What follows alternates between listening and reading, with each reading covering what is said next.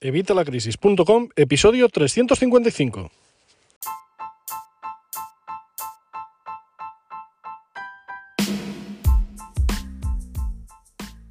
Hola, buenos días, buenas tardes o buenas noches. Bienvenidos un miércoles más a evitalacrisis.com, el podcast de educación financiera y finanzas personales. Hoy nos vestimos de gala para recibir a Víctor Correal. Es, eh, bueno, ya sabéis que he hecho alguna entrevista, no muchas todavía, hasta que hasta que no mejore mi conexión. Pero bueno, eh, hoy tenemos a Víctor Correal, que es, vamos, un antes y un después, espero, en este podcast, porque vamos, es el personaje más relevante que hemos tenido hasta aquí. Buenos días, Víctor, ¿cómo estamos? Pues sí que está mal el podcast este, ¿no? Si yo soy lo mejor.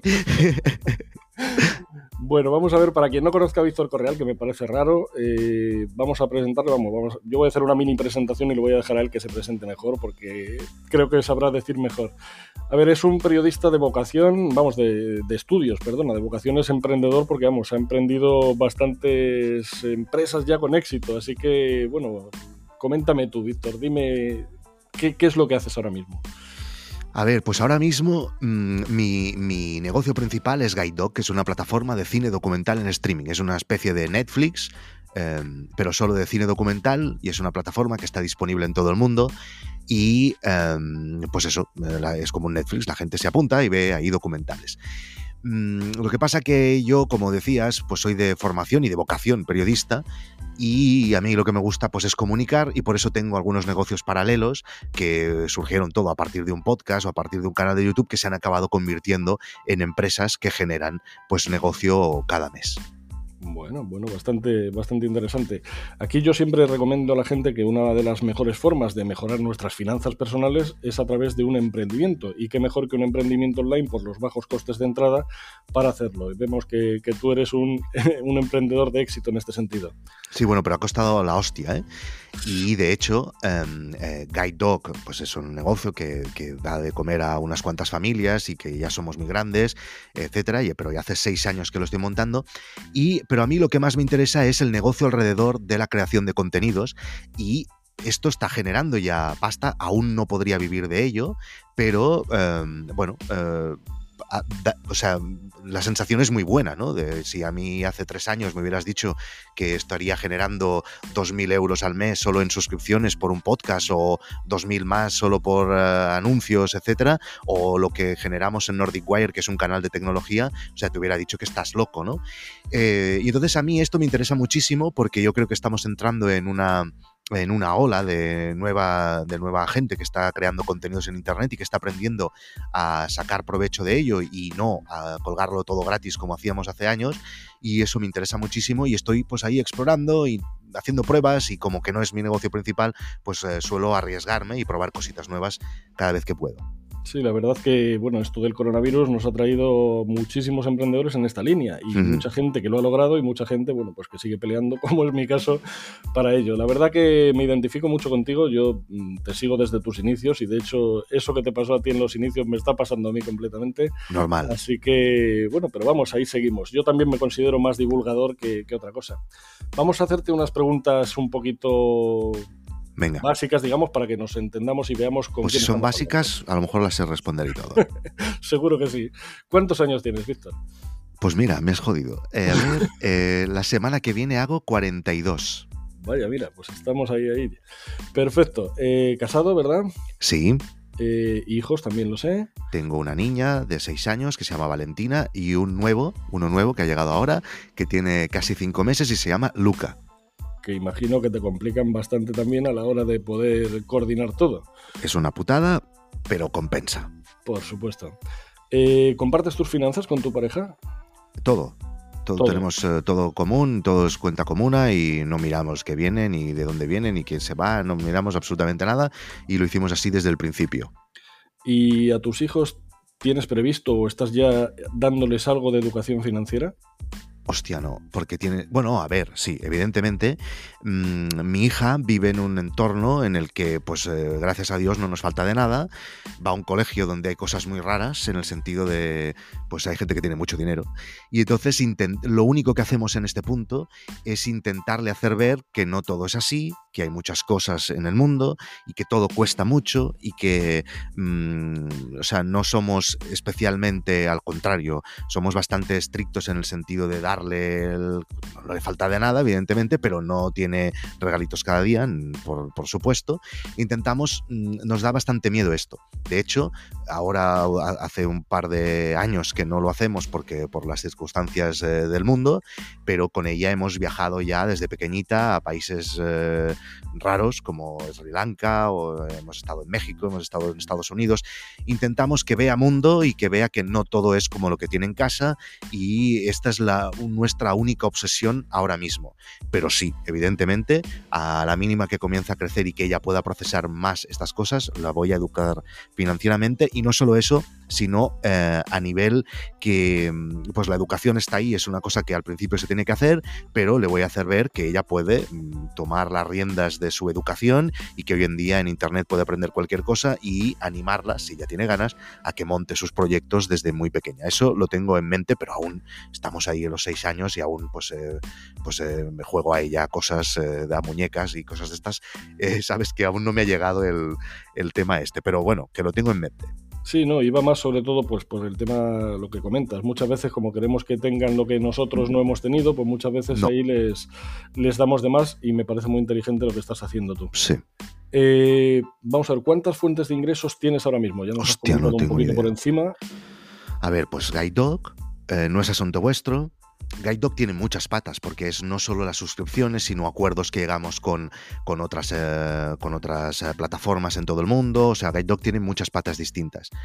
Eh, no es asunto vuestro que tiene también distintas patas, como por ejemplo la suscripción. Hay gente que paga por escuchar este podcast, que es un podcast premium, una parte premium y una parte en abierto, pero también hay los sponsors, que casi se está igualando a a lo, que, eh, a lo que sacamos a través de suscripciones.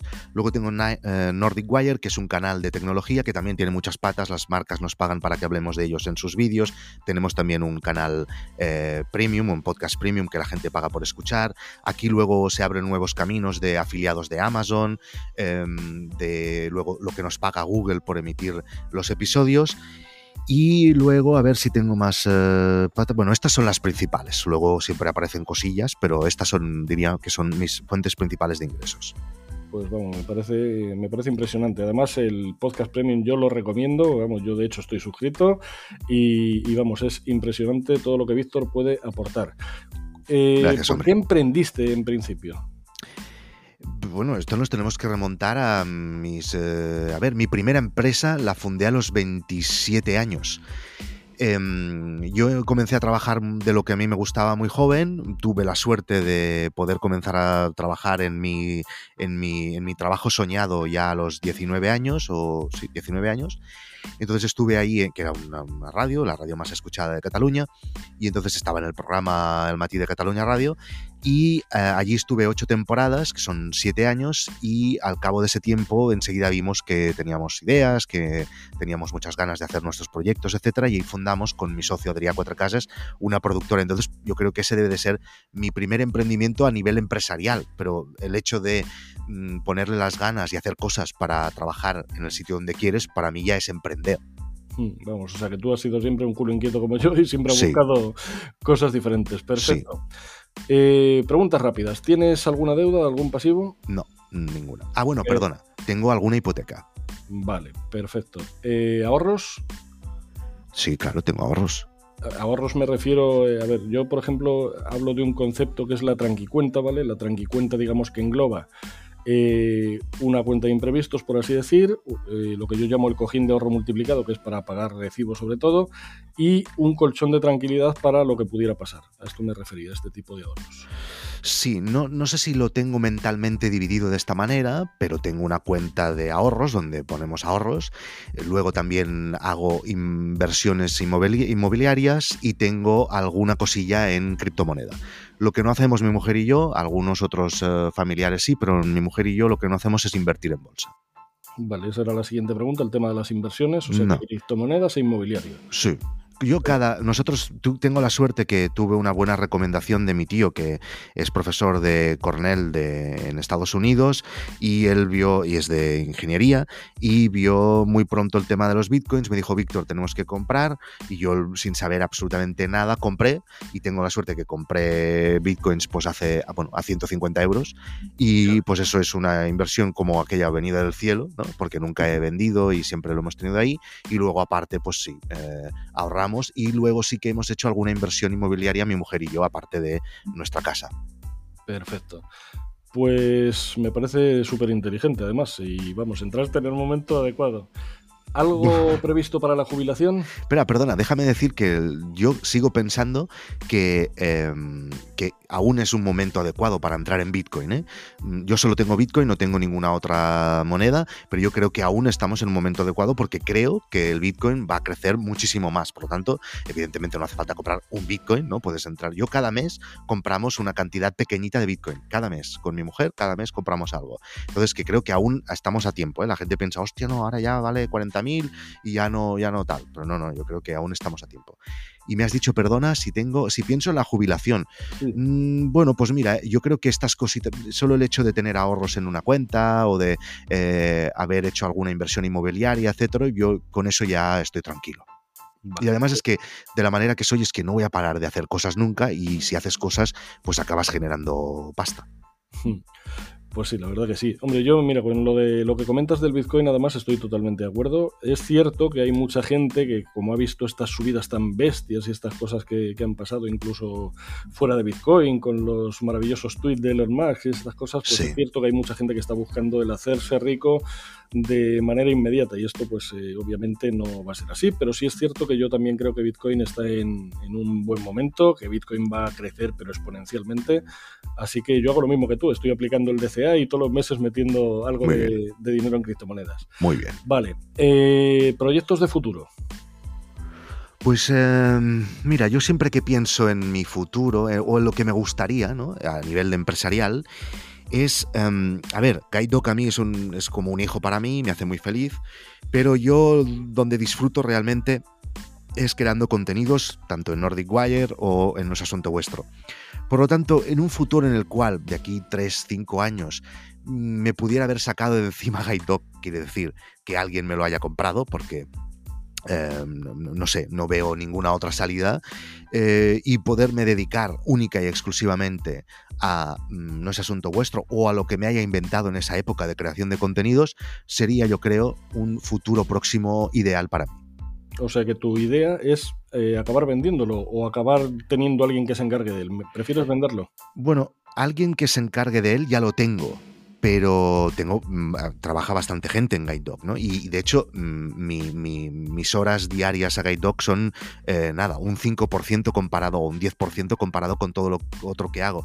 Pero aunque estés así, siempre los problemas mayores acaban recabando en ti. Entonces, por lo tanto, no te acabas de desprender del todo que, a ver, que podría estar 20 años más trabajando en Guide y estaría contento.